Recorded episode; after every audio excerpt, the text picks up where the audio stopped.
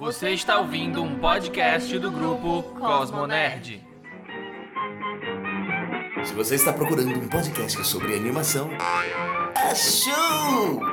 Bem-vindos ao Se Anime!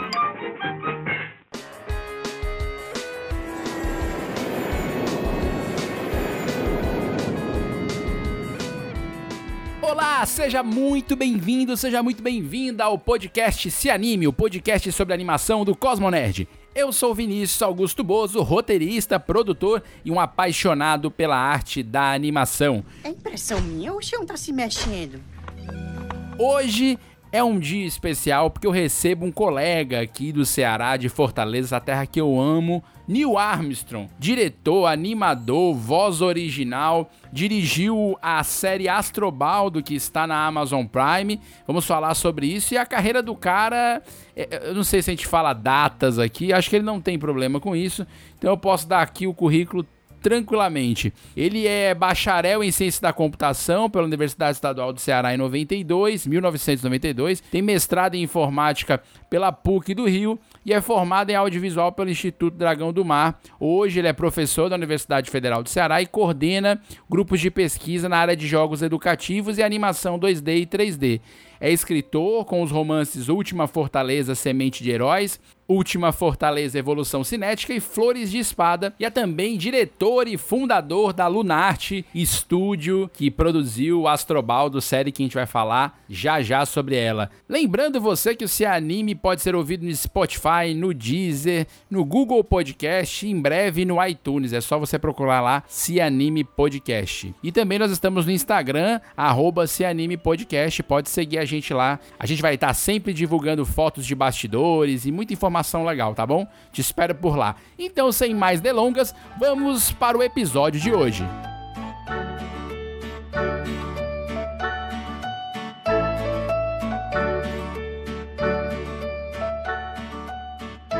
Caros ouvintes do podcast Se Anime, o podcast sobre animação do Cosmonerd, hoje eu estou muito feliz que eu recebo oh, aqui no, no Se Anime uma pessoa que é um, é um marco na animação do estado do Ceará. Você que nos ouve de outros estados do, do Brasil inteiro, a gente recebe meio de bocado de canto.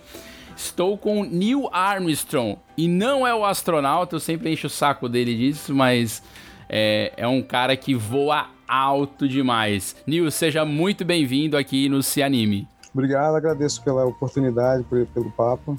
Valeu. É, é muito bom sempre ter gente como você aqui. Gente, o, o Neil, assim, a história do Neil começa em.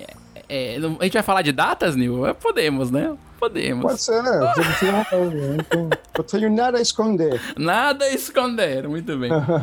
É, E eu acho que assim, sempre quando eu recebo os convidados aqui, Neil, a gente sempre começa, começa do começo no bom português. E eu sempre gosto de fazer uma pergunta pra todo mundo que chega aqui. Quando foi que o bichinho da animação te picou? Como que o Neil encontra a animação? Rapaz, olha, é, vamos, vamos, vamos fazer uma viagem no tempo agora? Ixi. Bota aí, editor. Som de viagem no tempo. É,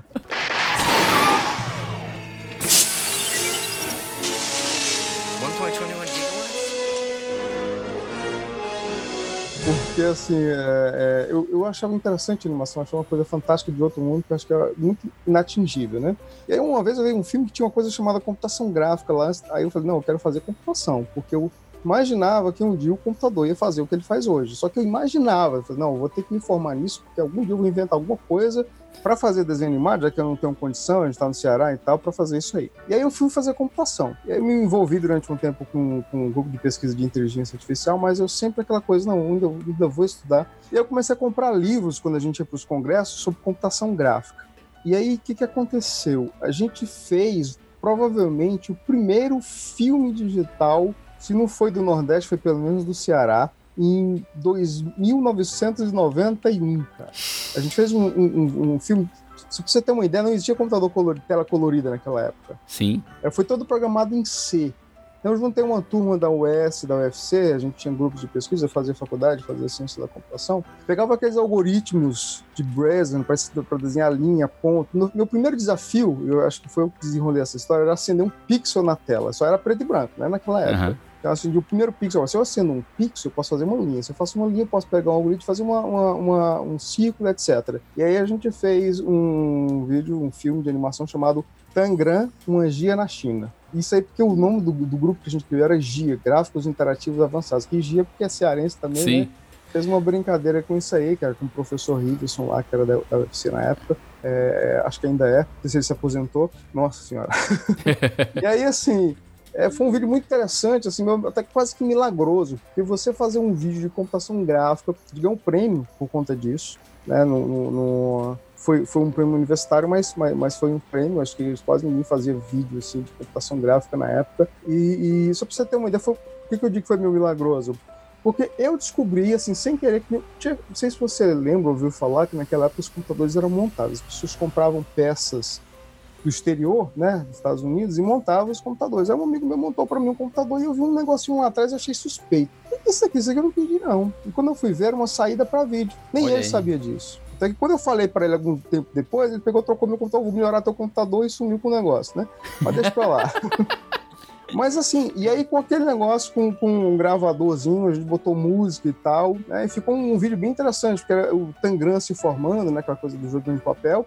E eu fiz uma animação de uma gia, de um sapinho pulando o tempo todo lá. Tudo, cara, é programado em C. Nossa. Pixel, pixel, bit a bit, escovador de bit, na verdade, né? Tinha que, para acender o pixel, tive que acessar essa rotina de assembly e tal. Não existia placa de vídeo, não existia nada nessa época. Nossa. Então foi aí que começou, né? Isso é, é, é é comparando para os nossos jovens que às vezes nos ouvem, às vezes nos encontram. Porque eu já não sou mais jovem, eu saí um pouquinho dessa categoria. Mas o pessoal que já é nativo digital, que eu não Eu sou sou jovem. também. é- o pessoal que é nativo digital, é como a gente hoje acende o fogão apertando um botão e sai a chama. O que o Nil tava fazendo é quase bater pedra na pedra e sair fogo. Em termos de computação. né? Pois é, um filme preto e branco, cara, muito doido. E é interessante, Nil, porque você é, área- você é da área da ciência da computação, né? E, e, É, e- e acho que a, a ciência, no caso a programação, tem uma, uma grande parcela de culpa em você estar na animação hoje, né? É, inclusive eu fiz computação porque eu queria né, é, explorar esse campo. Eu fiz, o meu mestrado foi em computação gráfica. Eu fiz na PUC do Rio. Eu também fazia filmes lá. Eu fazia filme programando também, só que em linguagens mais avançadas, filmes 3D, isso lá na década de, de, de 90, 94, por aí assim, eu já estava fazendo filme 3D. Mas nessa época já tinha programas 3D também, com interface e tudo, né? Então eu explorava é, através de programação também. Então, a gente tinha tipo assim, teoricamente a gente tinha recursos limitados quando você programava, porque você, você não dependia de software, você programava o que você quisesse. Aí eu fiz um, até um filme, uma vernissagem que tinha um cinturão de asteroide, foi uma maior viagem, foi super interessante. E, tá, e até que eu fui trabalhar numa produtora lá no Rio, é, basicamente comecei realmente a, a, a devorar naquela época, acho que isso aí foi em 96, 97, todos os manuais de After Effects, de Premiere, isso naquela época, né? Sim. Há um bom tempo eu cheguei a ler todos os manuais dessas coisas. Essa produtora era de um americano que ele trouxe tudo, que ele investiu bastante. Então eu tinha até era uh, umas uns braços de uns para escanear 3D, programas de softwares que fazia personagem. Isso já na década de 90, né? Passando Na década de 95, 90. 96, né? Isso, exatamente. É interessante porque é, é, ele tinha softwares e revistas que contavam truques e tudo mais. Pra você ter uma ideia, tinha um HD que eu nunca tinha visto, um HD assim enorme, que cabia muita coisa. Eu fiquei fantástico. Como é que pode um HD desse tamanho? 8 GB, imagina? Nossa, Hoje em dia 8 GB não é nada, né? não é nada. Eu me lembro do dia que eu, eu estudava jornalismo aqui na FANOR e o professor Newton, que era um professor que dava cadeira de História do Cinema na comunicação da FANOR, ele virou pra mim, a gente entregava trabalho em disquete, ele virou pro, pro, pro grupo e falou, olha, pe-" ele tinha uma voz bem rouca, assim, falou, olha pessoal, tá chegando aí um negócio que vai, olha, esquece disquete. É o tamanho assim de uma caneta e cabe 250 mega. Eita, 250 mega. um disquete era 1 meg 4, né? Um- 1,4 mega. Então você imagina isso, 200 disquetes num negocinho pequeno. Hoje a gente tem pendrive de 64, 128 GB. Um pendrive desse tamanho. É, Isso, é- isso, é- ver isso é muito louco, né, Nil? Sobre essa questão tecnológica, né? Acompanhar isso é muito louco, né? É, eu sempre tive muito envolvido com tecnologia e arte. Eu acho que eu sempre gostei da questão da tecnologia para você fazer arte pela questão dos recursos ilimitados. Né? Tanto é que, assim, eu sempre procurar ver opções para você tirar o máximo do mínimo. Porque produções audiovisuais, especialmente animação, acaba saindo muito caro por diversos fatores. Sim. Eu já trabalhei de todas as formas que você possa imaginar, desde trabalhar com acetato, desenhando, eu mesmo fiz um, um, desenho que também que foi depois da chuva, isso já voltando do Rio para cá, me envolvi com o pessoal da Casa Amarela, passei um tempo estudando lá e dando aula, e a gente fez um, um fiz um vídeo, foi até o final do curso, né? Que chegou, inclusive, a fazer, tive contrato com a TV Cultura para passar lá um, um tempo né, de licenciamento esse, esse, esse vídeo de animação. E foi super interessante, porque eu explorei muita coisa. Eu fazia o desenho no acetato, eu mesmo animava na mão mesmo os personagens e tudo mais. E eu fiz o, o, o fundo do BG todo em 3D, mas só que usando uma linguagem de programação lá voltada para computação gráfica. Então foi uma experiência fantástica. Mas assim, Exatamente, eu não teria conseguido um, um, um resultado tão legal se não tivesse a tecnologia, porque questão de, de, grana, recurso, ou então você tinha que ter uma equipe muito grande e tal, entendeu? Com certeza. E acho que eu queria que você falasse um pouco, assim, contando a tua história. Você fez é, computação, ciência da computação na UES, né, Universidade Estadual do Ceará. É, isso é isso. 91, 92, né? Mais ou menos? Na verdade, eu entrei em 88, 2 e saí em 93 92, se não me engano. Eu fiz os quatro anos exatos. É, em 93 eu fui fazer mestrado na, na, na PUC. Aí você foi pro Rio. Você ficou quanto tempo lá no Rio? Eu passei uns seis anos lá. Eu terminei, e fiquei trabalhando... É, desenvolvi alguns softwares lá de computação gráfica, né? Cheguei a trabalhar no CEMPS, que é o Centro Nacional de Pesquisa da Petrobras. Na época, não sei como é que está hoje, mas era o maior centro de pesquisa da América Latina. Sim. Muito interessante. E fazia, e continuava fazendo filme, fazia teatro também, né? Então, assim, é, eu fazia pesquisa, estudava, fazia mestrado e fazia teatro também no fim de semana. Cheguei a fazer até peça profissional também, também numa peça do Robin Hood. Cheguei a fazer tablado com a, própria Maria Clara Machado, que foi a Nossa, fundadora. Que legal. Até hoje eu falo, de vez em quando, eu falo com a Cacá Murte, que é a sobrinha dela. Cheguei a fazer uma peça de Shakespeare com ela também. Eu, eu, basicamente assim, eu não tinha muita vida pessoal, não. Era viver só para arte e tecnologia.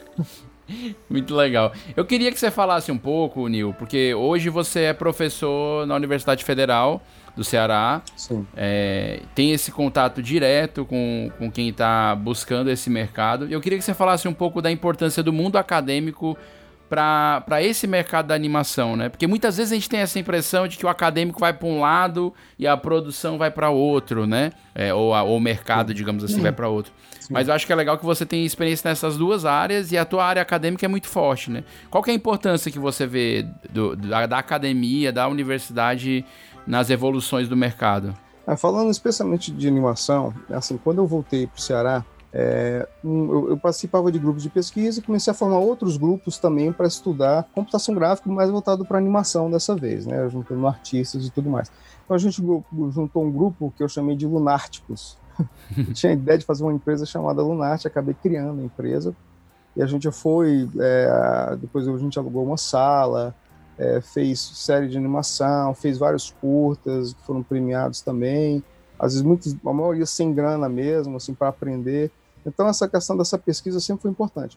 E, assim, estou te falando isso por quê? Porque, assim, uma grande dificuldade que eu tinha lá no começo da Lunarte lá, é porque, assim, as pessoas eram formadas na própria Lunarte. Então, eu recebia o pessoal que queria, e a gente ia ensinando.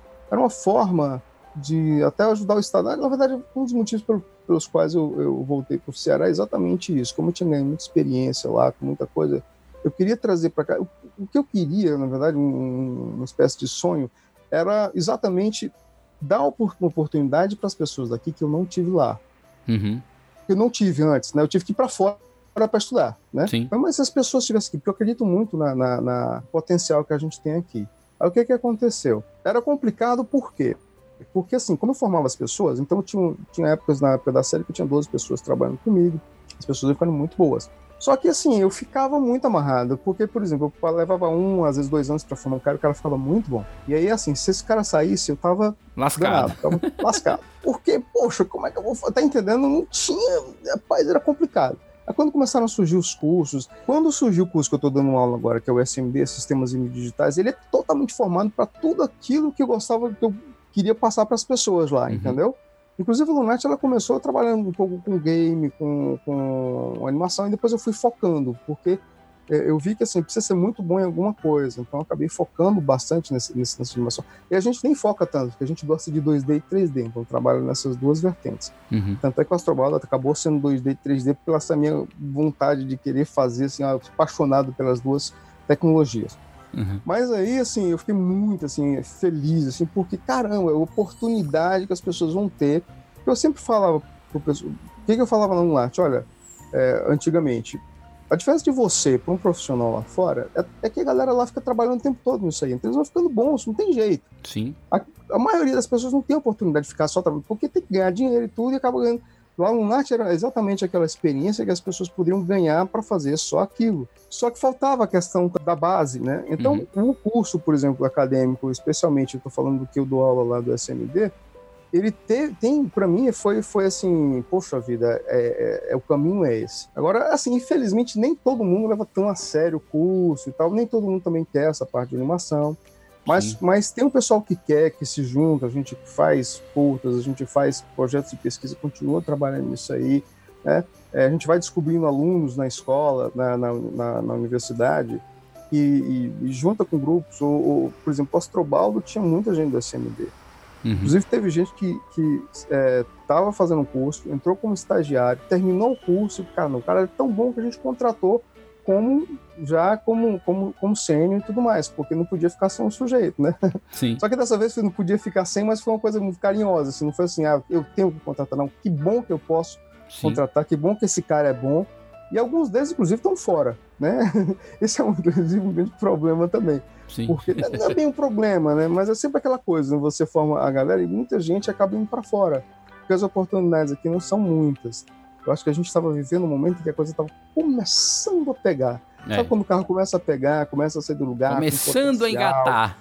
É, as pessoas já começando, tão, tão, tinham profissionais formados, a gente tinha projeto. O Chovaldo foi um grande exemplo de como a gente tem pessoas legais aqui, em termos de dublagem, de, de voz, de, de, de arte. Né? A gente fez um, olha, a gente pode, a gente tem condição. E aí veio essa história da Ancine que travou tudo quanto era projeto, não tem mais edital há, mais de um ano. Então, assim, foi um jogo de água fria, infelizmente.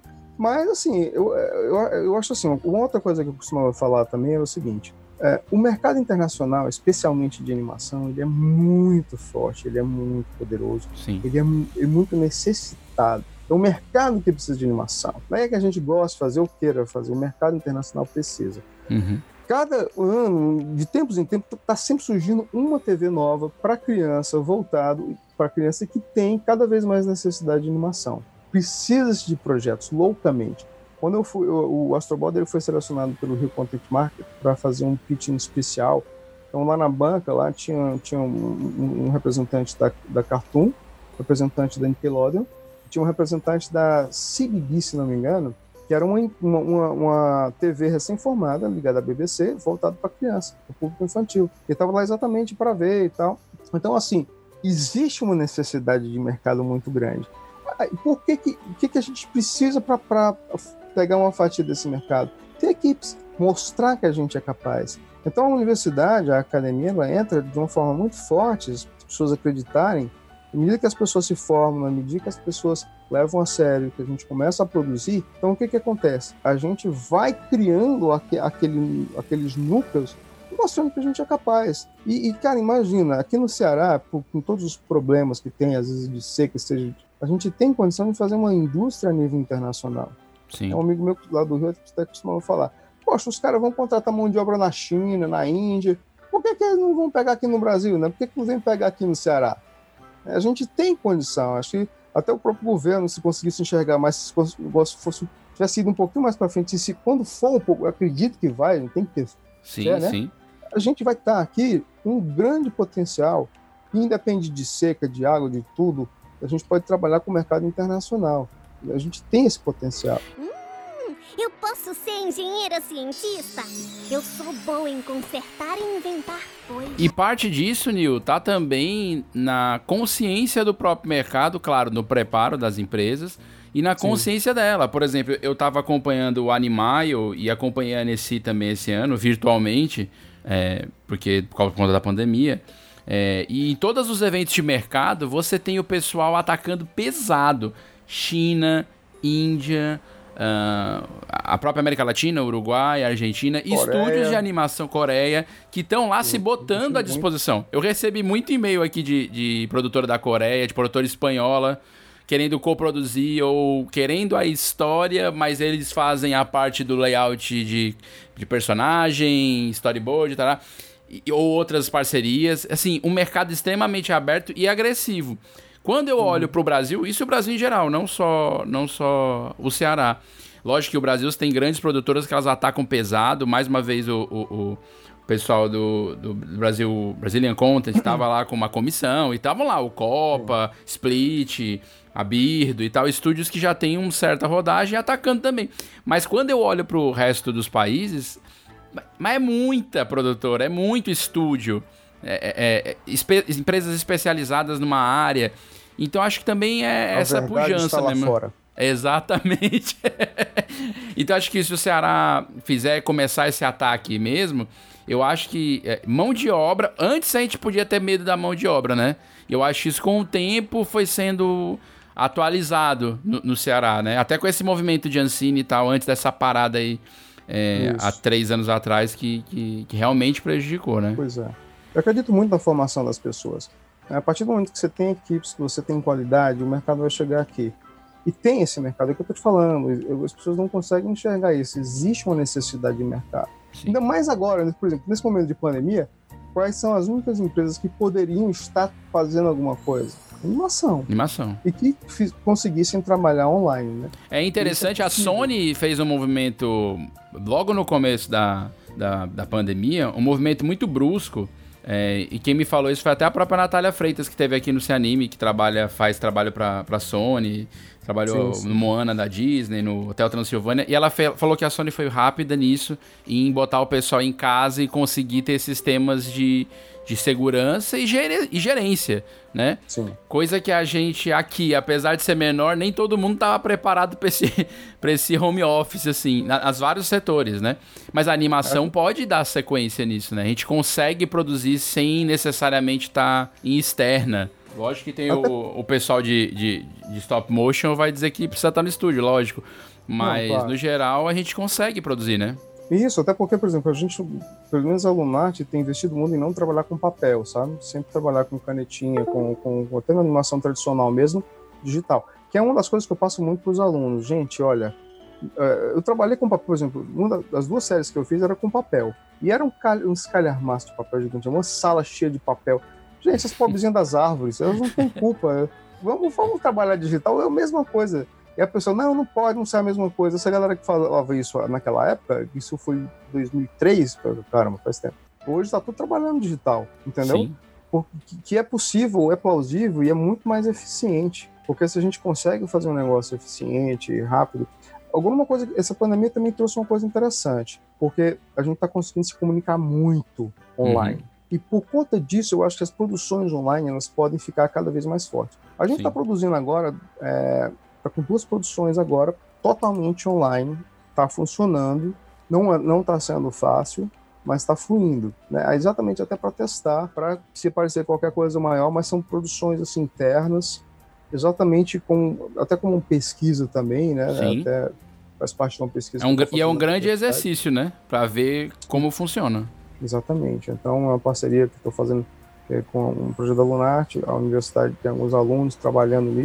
profissionais também. E a gente está fazendo aí exatamente para ver, não, é tranquilo. É, se as coisas começarem a voltar ao normal, a gente está super tranquilo para poder trabalhar. Né? E assim, é, o mais complicado, na verdade, não é nem essa questão da, da, da trabalhar online. Né? A questão mais complicada que eu vejo, na verdade, é trabalhar sem dinheiro. Sim. sem financiamento e tal. Certamente. Isso aqui fica muito difícil, né? É, e a pandemia, ela atrela as duas coisas, né? Assim, você tem um problema de saúde, você tem um problema econômico. É, ao contrário do que muitos pensam, eles não são problemas opositores, eles são problemas complementares. Quer dizer, se eu me guardo, eu atingo a economia, se eu priorizo a economia, eu mato gente. Então, assim, é, as duas coisas estão muito ligadas, né? E, e fazer sem financiamento, é, é, é, sem saber de onde vem, é um, é um grande problema. É um grande Mas problema. o problema maior que eu vejo, assim, grande questão nessa história toda, é que o nosso problema do audiovisual não é a pandemia. Eles estão travados há mais de um ano, quer dizer, muito antes da pandemia. Então chega num momento desse, é como se fosse quase que um tipo de misericórdia de muita gente, Sim, entendeu? sim. Só que, pelo contrário, porque existe uma verba para o audiovisual, contratos a serem feitos, e eles simplesmente paralisaram isso sem motivo. Tá com dinheiro lá, tá tudo, né? Não- Ao meu ver, não existe um motivo plausível. Ah, porque tem muita gente, mas assim parece que tá todo mundo parado. É, Então, e ah, isso momento não é desse? culpa da pandemia. né? Isso que é Não é. interessante. Não é. Porque o final do governo. No, no- a, a partir da, da administração do Christian, né, na Ancine, que é final. meio de governo Dilma e depois final de, de- de- com Temer. A partir dali já começaram a, a roda a andar em outro ritmo. A partir dali. Antes do Bolsonaro assumir ainda. A gente teve editais que não saíram. Nós tivemos editais dos Prodáveis que tinham essa nomenclatura, mudaram de nomenclatura, né? Então foi um processo. Aí teve o negócio do TCU, que, que esse é mais recente, e agora é que parece que ninguém quer dar atenção para isso. Então a gente vive um movimento, é, um não movimento. Né, no, no financiamento de uma verba que é colocada lá pelas telecomunicações e pelas próprias produtoras, pelo próprio mercado audiovisual. Então é uma- é- é, a gente vive um momento é ter dinheiro e não ter. É, Pois é, e, e, na verdade, o que mais assim é complicado nesse momento é que no momento em que mais as produtoras precisavam produzir ou de verba para produzir tal, na verdade não era nem uma ajuda, mas também seria uma ajuda Sim. fundamental momento de pandemia, porque muitas portas ficam fechadas verdade. né, para outras coisas. E aí continua travado, assim, é, é- é complicado. Eu Muito espero que isso seja resolvido o quanto antes, né? Que, que enfim, bom senso reine. Né, que eu, eu, tenho- eu quero continuar tendo fé, mas Sim. tá bem complicado, viu? Assim, É, não é fácil. É muito triste. Tá muito não é triste. fácil. Quem ousa adentrar nos recintos de Marte? Gente, vamos tirar uma selfie. Pra gente mudar o clima, vamos falar de coisa boa, já diria o merchandising da Rede TV ou da extinta TV Manchete. Vamos falar de coisa boa. É, eu queria que a gente falasse um pouco, você falou da Lunarte, que é, a- que é o teu estúdio, que além do mundo acadêmico, o Nil também tem a Lunarte que produz conteúdo, produz é, animação e, e- e tanto 3D como 2D, como ele falou, para várias situações, publicidade e tudo mais. E recentemente, assim, ele, ele entregou a série Astrobaldo, que é uma série que hoje você pode ver na, no Amazon Prime. Mas ele, ela tem uma rodagem interessante, eu queria falar so- sobre a série Astrobaldo. Eu, eu imagino que você teve vários desafios, né? Eu queria falar de distribuição mais pra frente, mas queria começar falando sobre produção. Como você desenhou a produção da série Astrobaldo é, e como você começou a produzir? Então, a gente precisa. eh, Sempre entra naquela história, né? A gente teve a oportunidade de ganhar um edital, aí a gente teve verba, e acho que é a primeira vez que a gente teve uma. uma- não sei se foi a maior verba para animação que já teve aqui, mas acho que foi o maior, porque foi 169 minutos. Eles só estavam 14 meses, né? Então, assim. Pra entregar. Para entregar, 14 meses para entregar. A gente entregou em 14 meses. É, como a gente tinha, já estava há muitos anos, já tinha, enfim, sempre. eu- até porque eu estava na universidade também, continuava estudando tecnologias e tudo mais. E tinha vários parceiros que sempre trabalhavam com a Lunarte e continuou. Então, assim, por um lado, a gente tinha uma base né, de, de, de pessoas, de artistas, de contatos. Por outro lado, uma produção desse tamanho, que aí a gente queria fazer uma produção a nível internacional, e a gente fez uma coisa muito louca, porque, na verdade, assim, a princípio a animação ia ser só 2D, que já é caro. 3D é um pouco mais caro, teoricamente, do que 2D. A gente resolveu fazer as duas coisas. Mas isso baseado nas pesquisas que a gente fazia, usando software livre, usando certas, né, é, é, é, até coisas que a gente desenvolvia na Lunarte também, questão de peso, de qualidade. Então a gente, não, a gente consegue fazer, eu acho que é bom a gente fazer uma coisa mais do que foi pedido, por quê? Porque aí a gente colo coloca o, o Ceará mostrando, a gente consegue fazer uma coisa tridimensional, a gente consegue ter um poder de fogo aqui grande. Então a ideia era essa, né? E aí o que que acontece? Assim, mas foi um desafio grande, porque assim, é, você ter pessoas que trabalham individualmente, mesmo que trabalhem em grupos aqui e acolá, é muito difícil quando você junta, às vezes, quase 20 pessoas trabalhando ali, e tinha que ter tudo, tá tudo muito coordenado. Né? enquanto um fazia uma coisa, outro fazia outra, as questões das interdependências. Então, eu fazia fluxogramas de trabalho para a questão da produção. É, eu dizia qual era a tecnologia melhor. É, todo o esquema. Eu contratei uns caras que, que já trabalhavam muito tempo comigo, né?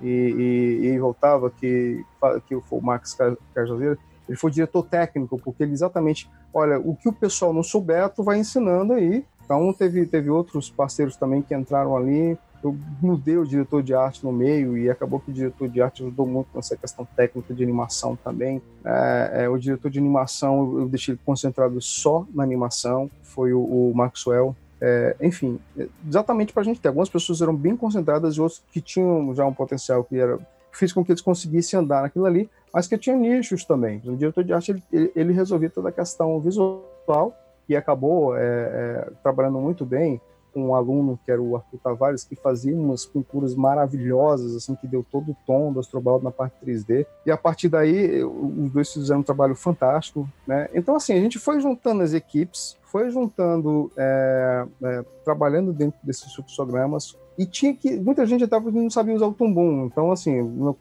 a gente ia lá, não, a gente vai topar esse desafio.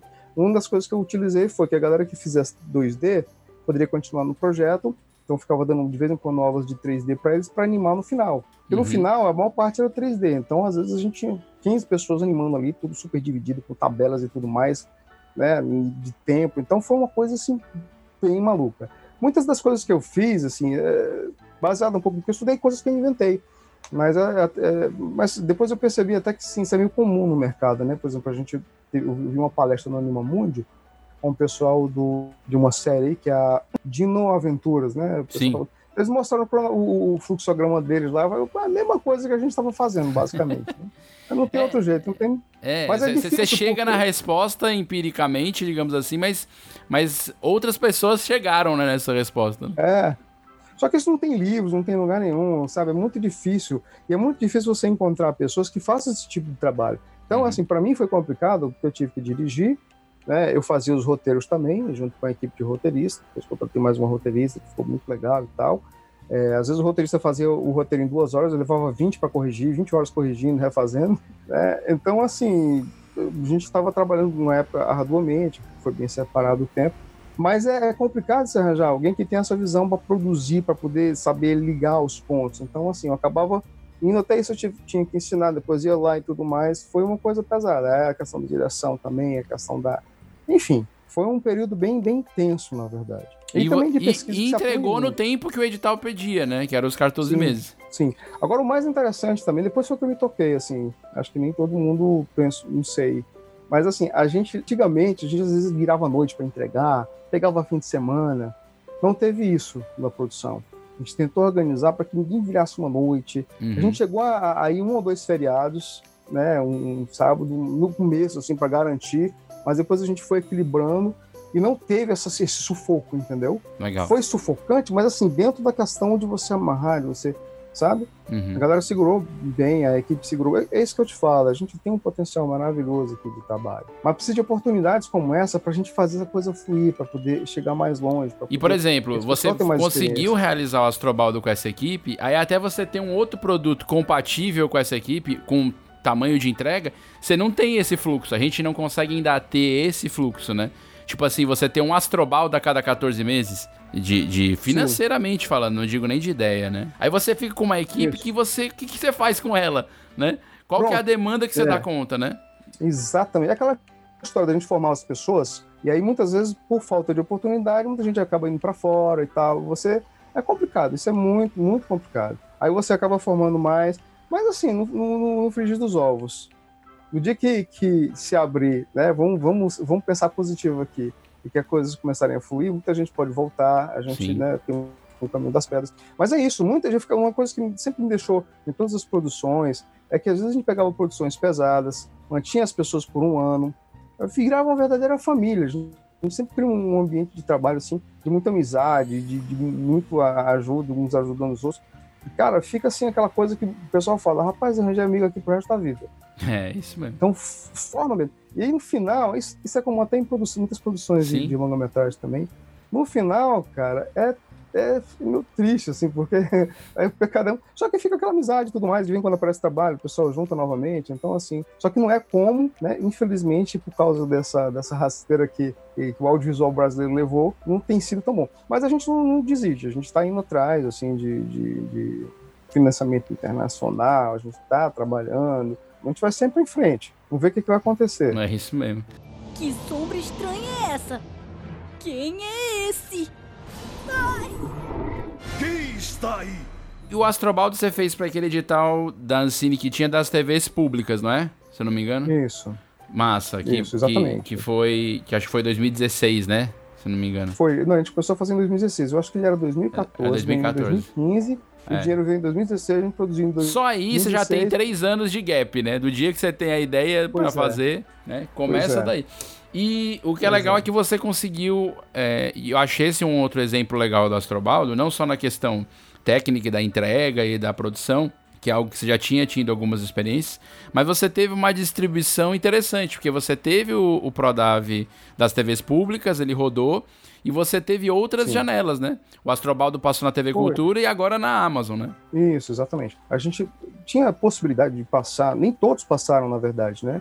Sempre passa por uma, por uma questão técnica lá e tal, de aprovação. Mas eu achava, queria muito que ele passasse na cultura. Ele passou na TV O Povo aqui, que era vinculado, mas era só local. E eles passaram. E para minha assim, surpresa, na verdade, eles ficaram reprisando até acabar o contrato. Isso é muito legal. É, isso é muito legal. Um horário super legal, que era 10 horas da manhã de sábado. Aí passou na TV Brasil também, também ficaram reprisando. Legal. Então, assim, ele teve uma, uma possibilidade de visualização muito legal. Ele Teve uma, uma, uma resposta, um retorno muito bom. Aí, ne- nesse meio tempo, eu, a gente colocou no IMDB, eu tive até a, a- a- é, um- alguém, acho que era um, um europeu, né, que estava no mercado norte-americano e montou uma empresa lá, que veio atrás para distribuir. E eu achei super legal, assim, poxa, só o fato de alguém estar de fora tá Sim. vindo atrás, ele disse que não, tem qualidade internacional e tal, mandou um contato. Só que a gente estava em paralelo com a Elo, com a Elo Company, que era uma produtora bem conhecida, um pessoal bem interessante. E a gente já estava começando a conversar, eu falei, não, vamos, vamos, vamos, é, até porque assim, lá fora a gente não tem controle, tudo, não sei, né? De qualquer forma, essa- é, eu acho que assim, é, eu queria investir, sempre a gente procura investir no local, no brasileiro, né, e tudo mais. Mas assim, a Elo também tem um nome bem legal e foi inclusive a partir da distribuição da Elo que a gente chegou na, na Amazon, né? Legal, a Elo compra da Sabrina lá, né? Você falou com a É, Sabrina? ah, e tem uma novidade, acho que ninguém sabe ainda, tá? A gente vendeu, a, a obra foi licenciada recentemente, pro, acho que foi pro Vietnã. Olha que legal. É. Porque esse cara, ele acabou fazendo um contrato que estava atrás do Astrobaldo, ele acabou entrando em contato com ela, e falou, não, a gente fechou com eles. E eles fizeram uma parceria Olha que legal. e, fo- e tá sendo distribuído no mundo inteiro. Então vai ser dublado lá em. em... O que, que é o idioma fala em, em- no Vietnã? Agora eu vou precisar pesquisar para não falar Rapaz, bobagem. eu nem... Idioma Não oficial do Vietnã. Não, eu vou falar aqui porque. Porque esse anime também é cultura. É a língua vietnamita, olha. Eu ia chutar e É, acertar. essa, né? Então vai ser dublado lá em vi- em vietnamita. É, eu, eu tive uma...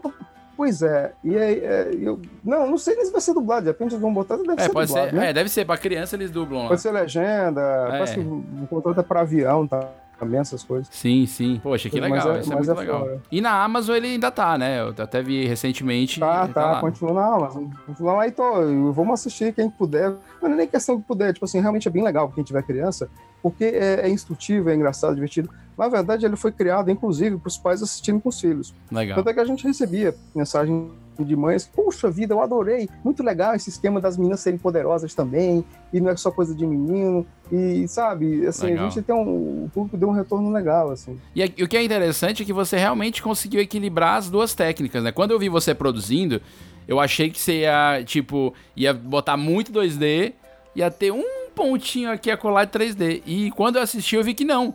Você realmente mais equilibrou ali, 3D. né? Entre, entre o mundo ah, real, 2D e que é 3D. 2D, É. né? E a imaginação do Astrobal, né? E o que ele vai voando. Isso. Aí o pessoal até fala, não, acho que você tinha que fazer o contrário, porque o 2D que tinha que ser no mundo imaginário. Não, porque é o seguinte, se você faz uma coisa real, o 2D talvez fosse imaginário. Mas quando você está fazendo tudo animação, o 2D é aquela coisa mais chapada, é a nossa vida real. O 3D Sim. tem aquela grandiosidade, aquele foguete gigantesco. Eu achei aquele isso um baita acerto de vocês, sendo bem sincero. Porque, primeiro que é o Ah, mais tá. comum é isso, é você ver o 2D sem na imaginação. O Poderoso Chefinho usa isso. Eu, eu, eu, quando eu fiz o Bambolim, eu usei esse mesmo recurso, mas ali era 2D pra 2D. Então era tipo um 2D que era o mundo real, e quando era a, a, a Mávida contando a história, era um 2D bem rústico, tipo palitão, assim, né? Pra tentar diferenciar. E eu achei ótima a solução que vocês deram de, de, de fazer o contrário do que o pessoal tava esperando, né? Só pra você ter uma ideia, eu acho que nem o pessoal mesmo da equipe não acreditava muito nessa história no começo, né? Aí eu falei, não, a gente vai fazer assim tal, aí vamos lá, vamos testar. Não, era o seguinte, para fazer a passagem, a gente vai fazer uma transição especial, não sei o quê, porque aí você vai fazer. Quando me lembro do diretor de arte, quando ele olhou pela primeira vez, já animado, ele arregalou os olhos assim, cara, ficou legal, funciona. Cara, eu, eu te juro, eu não acreditava que ia ficar assim. Eu não acreditava que ia ficar tão bom, eu não acreditava que essa coisa fosse funcionar. É, foi, foi, é, foi um daqueles momentos que você não esquece, né? Foi ali que a gente E- viu que dava pra fazer mesmo. E eu Mas acho... ainda é muito doido, assim. Sim, não, é, e eu acho legal isso, vocês conseguiram fazer algo que, que, é, o- que é o inverso do que todo mundo esperava sobre essa relação de meio real e meio imaginário nas técnicas. Isso, isso é muito legal. Acalmem-se, pequenos mortais. É, eu, eu queria que você, que você falasse, Nil, um pouco. Assim, a gente veio conversando isso durante o episódio, mas eu tinha colocado aqui pra gente falar mais pro, pro final do episódio, que é o mercado atual, né? A gente falou desse momento que o Brasil em especial vive, e aí não tem nada a ver com a pandemia. Você, cara ouvinte, entenda isso. A pandemia ela potencializou um problema de estagnação e de gerência ruim de algum tempo nessa relação Ancine, antigo Ministério da Cultura, Secretaria do Audiovisual e tal, tem vários pepinos, é, parece a novela mexicana se tu for atrás, mas sobretudo a pandemia nos deu essa possibilidade de pensar a animação pra frente. Aí eu queria perguntar pra você, Nil, como você tá pensando pra frente aí? Como é que você, quais são os planos e como a pandemia modificou a, a tua vida? Então, a gente tem, tem contrato aí para ser, pra ser feito, para ser assinado, para ser, né, tá em, tem uma coisa em fase de contratação. De edital também? De edital, é. Mas já tá mais de um ano parado lá. É, é complicado, porque, por exemplo, o dólar aumentando, tudo aumenta e tudo. Você então fez um virar orçamento com- no edital que é Isso. dois anos atrás e agora, pós-pandemia, como é que a gente entrega com o mesmo valor? Pois é. Não, espero que nem seja na pós. Tomara que deixe de fazer logo. A gente tem condição de fazer até agora. Se, se a coisa funcionar, né, a gente tem condição. O problema é até esse, seria até mais interessante, a gente dar oportunidade para as pessoas e tudo mais, seria um- uma, até uma ajuda, na verdade, que Sim. não, é nem para ser ajuda, é, é uma coisa de praxe, por lei, na verdade, para a gente receber. Uma coisa que eu estava até pensando hoje, na verdade, a gente tem que pensar, o que eu- voltar a pensar como eu pensava antes, porque, na verdade, poucos projetos da Lumax foram financiados pelo governo. A gente fez duas séries de animação sem financiamento do governo. A do bolso, não, foi patrocinado por empresas, né? Inclusive a primeira, a gente fazia um- uma série chamada Estradas da Vida, era sobre um caminhoneiro, os caminhoneiros mandavam cartinhas e a gente fazia em animação. Era muito interessante. É um dos, dos, dos criadores dessa ideia, eu ajudei a recriar também, a gente produziu toda ela, era o, o Luiz Santos, que era da LS Estratégia, Sim. que inclusive veio a falecer agora devido ao verdade. Covid, né? Assim, entrou nessa onda aí muito lamentável. Mas assim, a outra foi o Bruguelo, que a Semassi patrocinava também, e as duas foram na TV Diário. Então, assim, eu, eu tava até pensando, quantas empresas né, já fizeram série de animação sem ser com auxílio do governo, né? A gente conseguiu, então assim, a gente acreditava nisso. Só que é muito complicado, muito difícil, a verba era, era bem menor, então a gente Sim. realmente fazia muito a questão do investimento, porque era tudo aqui no Ceará, imagina, fazia tudo no Ceará. Eu lembro que em 2013, eu acho que a Lunast era a única empresa do Brasil que fazia série de animação. Que até o, o, o pessoal falava, né, até o, o Maurício de Souza estava congelado lá na Globo e tal, naquela época deu uma parada, para questão de animação mesmo, de série de produção, né? Não, Pra- pra inclusive, para fazer um parênteses aqui, momento túnel do tempo, outro momento túnel do tempo, eu conheci o Neil pessoalmente muito mais recente, de conversar e tudo mais. Mas eu já sei, já falei com ele e com a equipe dele por telefone, assim que eu comecei a trabalhar na televisão, que eu trabalhava no Fair Sport e a Lunati fazia o Jubinha, que era o mascote do Fortaleza, um leãozinho que dava o recado lá. Nossa Senhora. É, e eu trabalhei nessa produção, fiquei lá durante seis meses. Eu substituí o Dado, na verdade, o Dado Fernandes, quando ele viajou pra São Paulo. E aí, de Que vez em show. quando, eu falava com vocês lá. É, porque eu- eu- aí eu fazia o texto, sub- eu tive que substituir o Dado em tudo, né? Inclusive em fazer a redação do Jubinha. E aí, e aí eu, eu, a Suzy, enfim. E aí eu sempre ouvia o nome assim, né? O Nil da Lunarte. Então, pra mim, tu sempre foi o Nil da Lunarte. Porque eu não, eu não conhecia a tua cara. Eu ficava, cara, quem é esse cara, meu? Não, é o cara que, que a galera lá que faz o Jubinha. O Jubinha chega aqui pronto pra gente e tal. E, e na época eu, eu, eu tava começando com a televisão, acho que é meu segundo projeto, isso é 2004. Julho, eu trabalhei de julho de 2004 até janeiro de 2005 no Fair Sport. E era incrível, porque assim, a gente tinha um, um, um leãozinho 3D, dando recado pra torcida e tal, num programa esportivo, era um case, assim, né? É, é isso que eu ia falar, porque assim, na verdade, isso é meu histórico, porque a gente fez um, um, um apresentador virtual. Eu acho que assim, a Eva Byte só veio depois, que é aquela da Globo, que até assumiu. Sim, sim. Eu acho que foi um dos primeiros apresentadores virtuais do Brasil, cara.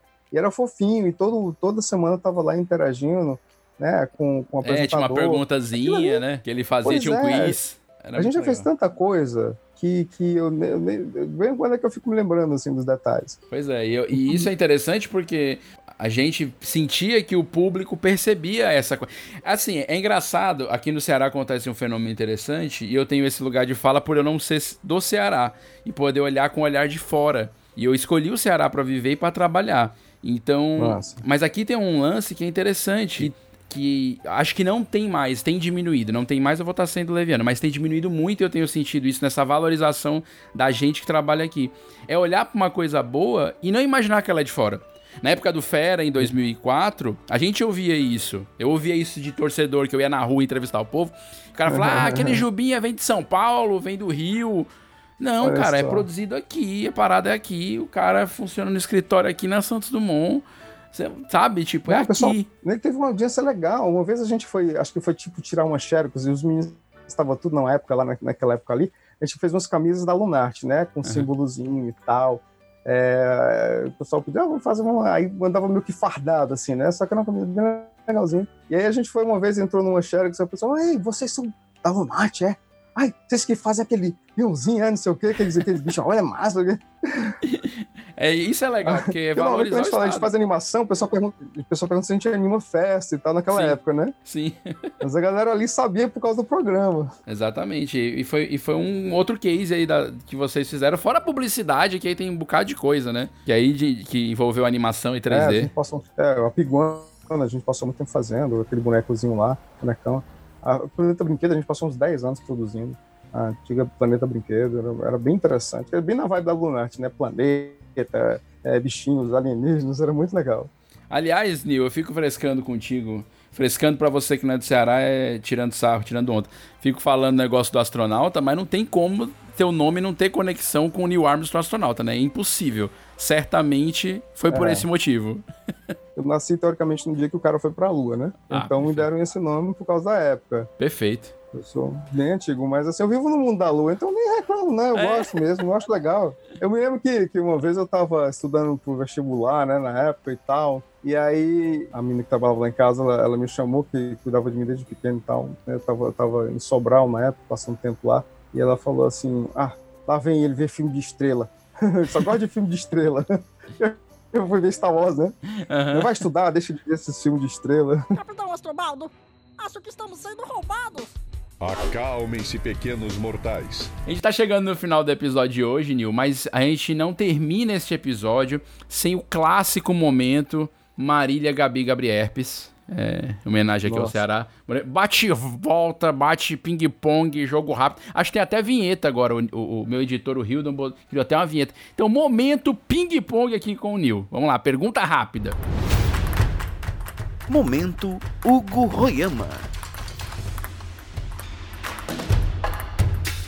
Se você pudesse escolher uma animação que você, se você queria estar tá participando da equipe, se você pudesse escolher uma animação, pode ser filme, série, qualquer coisa. Você fala assim: "Ah, essa aí eu queria ter participado". Que animação seria essa? Viva, a vida é uma festa. Ixi, perfeito. Super rápido, arrasou.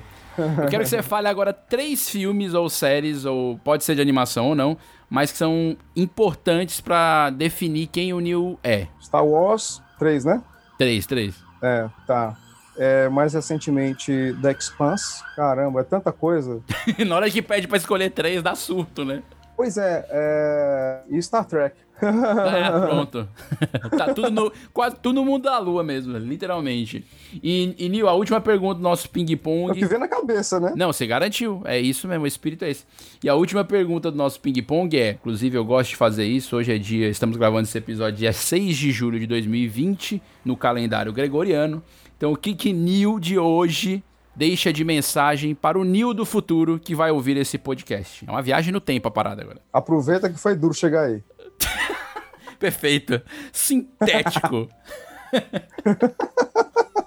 Sintético.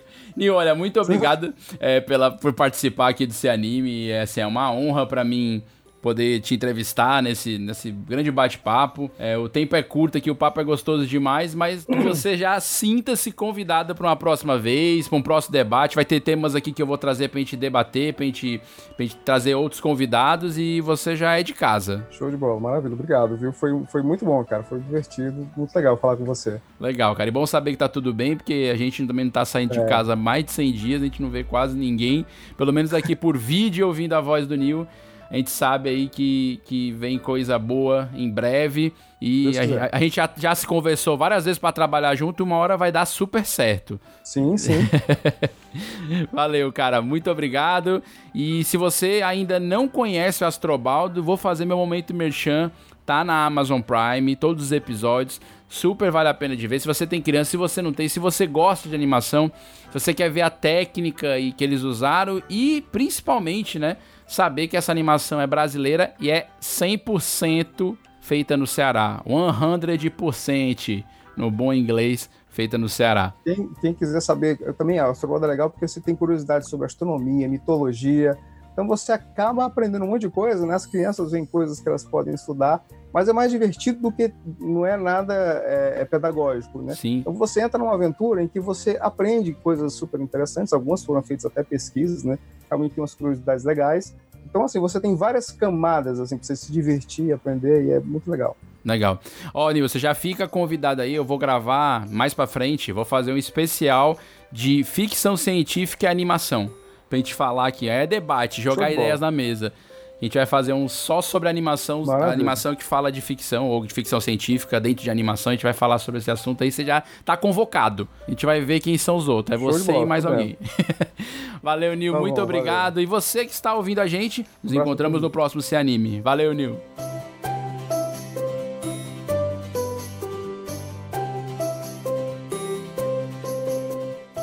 Ficamos por aqui. Se você gostou desse episódio, acesse o site cosmonerd.com.br. Lá você encontra diversas notícias, colunas, críticas sobre cinema, HQ, literatura, cultura pop e também a coluna Animaland que eu escrevo lá sobre animação. Acessa lá, tá bom?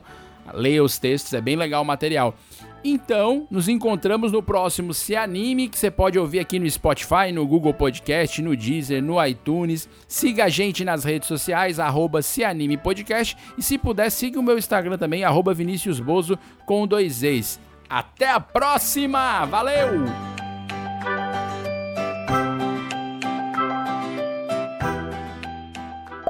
Esse podcast foi editado por Hildon Oliver. Arroba Hildon Oliver no Instagram.